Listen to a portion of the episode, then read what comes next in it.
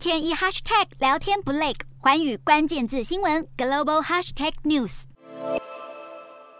欧美地区近期的连续热浪干旱，让重要的河道运输拉起警报。譬如美国的科罗拉多河仰赖米德湖水库供水，然而米德湖从两千年以来水位就不断下降，甚至在过去一年露出了人类遗骸。政府也不断发出水资源警讯。在欧洲地区，河川干涸的情况甚至更加严峻。发源于瑞士的莱茵河是欧洲航运要道，莱茵河目前部分河床裸露，为船只通行带来重重阻碍。而意大利的波河是数以百万人的生计来源，波河沿岸生产大约百分之三十的意大利粮产。而它的水源来自于阿尔卑斯山的冬雪和春季豪雨。以往的波河通常只有洪水的疑虑，现在却因为意大利七十年来最严重干旱，让水位低到露出了一枚二战时期的炸弹。同样因为干涸而暴露出战争军舰飞弹的河川，还有横穿过东欧地区的多瑙河。多瑙河的干涸情况虽然没有欧洲其他河流严重，但已经有游轮船只无法通过部分河段，让沿岸观光业开始感受到冲击。罗马尼亚、塞尔维亚还有保加利亚等国正在以疏浚工程确保船只能够顺利通行。